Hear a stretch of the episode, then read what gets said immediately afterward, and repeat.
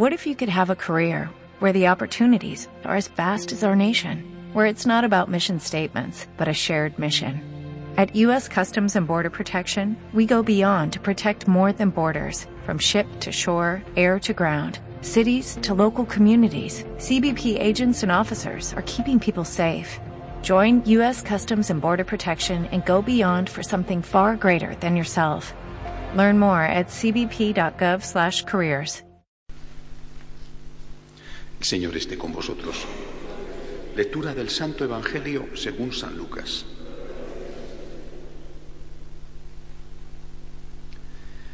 En aquel tiempo se acercaron a Jesús unos saduceos que niegan la resurrección y le preguntaron, Maestro, Moisés nos dejó escrito, si a uno se le muere su hermano dejando mujer pero sin hijos, cásese con la viuda y dé descendencia a su hermano. Pues bien, había siete hermanos. El primero se casó y murió sin hijos. El segundo y el tercero se casaron con ella y así los siete murieron sin dejar hijos. Por último murió la mujer. Cuando llegue la resurrección, ¿de cuál de ellos será la mujer? Porque los siete han estado casados con ella. Jesús les contestó, en esta vida hombres y mujeres se casan, pero los que sean juzgados dignos de la vida futura y de la resurrección de entre los muertos no se casarán, pues ya no pueden morir, son como ángeles, son hijos de Dios porque participaron en la resurrección y que resucitan los muertos, el mismo Moisés lo indica en el episodio de la zarza, cuando llama al Señor Dios de Abraham, Dios de Isaac, Dios de Jacob. No es Dios de muertos, sino de vivos, porque para Él todos están vivos. Intervinieron unos escribas, bien dicho, maestro, y no se atrevían a hacerle más preguntas. Palabra del Señor. Estamos en los últimos días de lo que se llama en liturgia el tiempo ordinario. Este domingo es eh, Cristo Rey y después empieza la última semana, es decir, al domingo siguiente comienza el Adviento, un nuevo tiempo litúrgico. Siempre la Iglesia ha dedicado estos últimos días del tiempo ordinario a meditar a través de la lectura de la palabra de Dios sobre esa realidad última, lo que se llama en teología los novísimos. Eh, es decir, la vida futura, qué hay después de la muerte, si después de la muerte para todos es igual.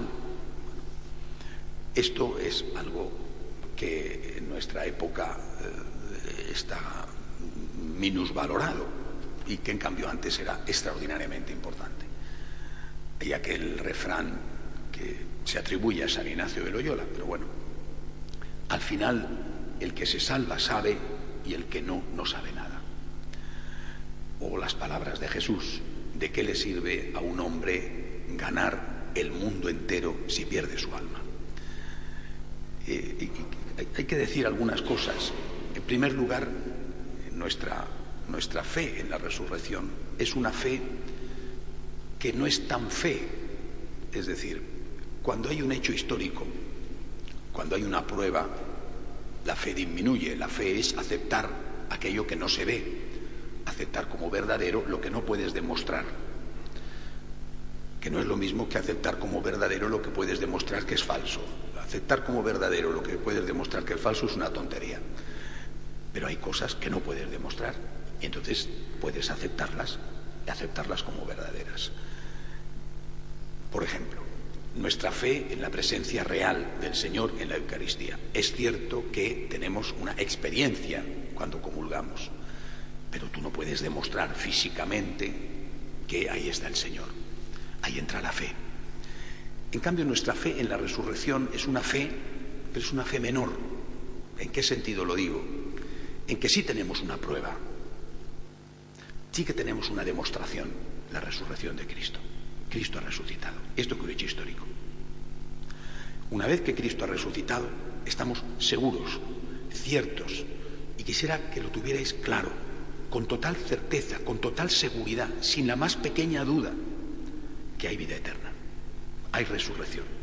Por eso digo que es una fe, pero es una fe un poco menor, porque, porque es que hay, hay un hecho histórico, hay una prueba.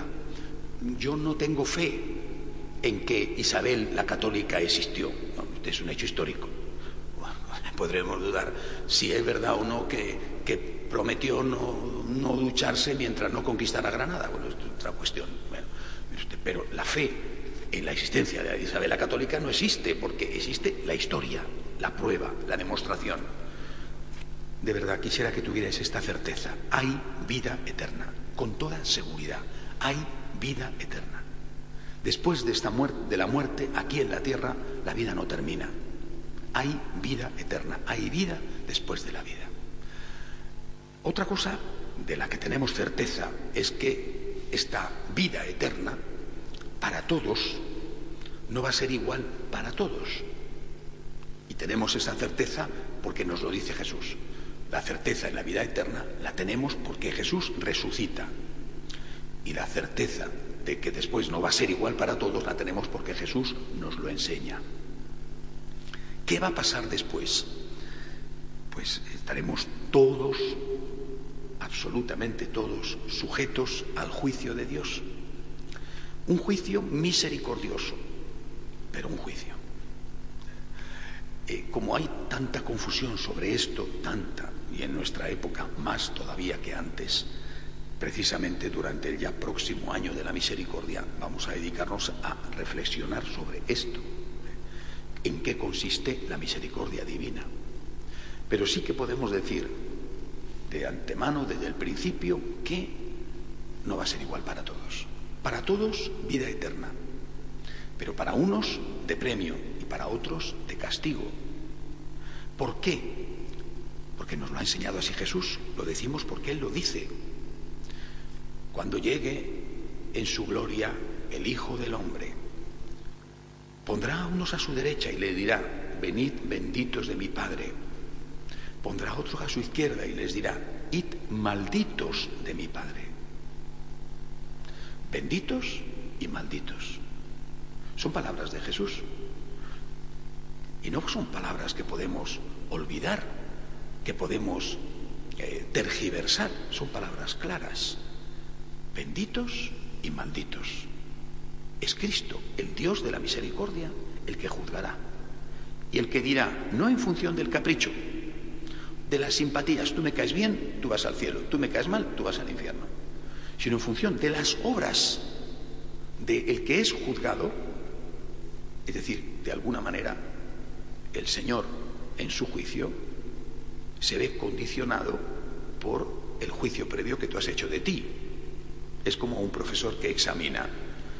Cuando un profesor nos suspende, decimos, me han suspendido. Cuando un profesor nos aprueba, decimos, he aprobado. Así somos, ¿verdad? Tendríamos que decir, me he suspendido y me he aprobado, dando, por supuesto, que el profesor es neutral y objetivo. En el caso de Dios, ninguna duda. Tus obras tus obras te aprueban o tus obras te suspenden. Y Dios, con su infinita misericordia, podrá hacer algo, pero nunca en contra de su infinita justicia, que también es un atributo de Dios. Por eso, concluyendo, no abusemos de Dios. No pensemos que Dios es tonto. A ese punto estamos llegando. El Dios de la misericordia es equivalente hoy no digo en el idioma, pero sí en el pensamiento, hoy es equivalente a un Dios bobo, a un Dios abuelito, a un Dios al que se le engaña, a un Dios que te permite hacer todo lo que quieras, en definitiva, a un Dios que te hace daño. Si la misericordia se convierte en una excusa para hacer el mal, nuestra fe sería contraria a nuestra propia conveniencia. Pidámosle al Señor que tenga misericordia de nosotros, porque la necesitamos todos pero hagamos lo posible para que ese Dios pueda darnos su misericordia estando nosotros en condiciones de recibirla. Que así sea. De pie, por favor.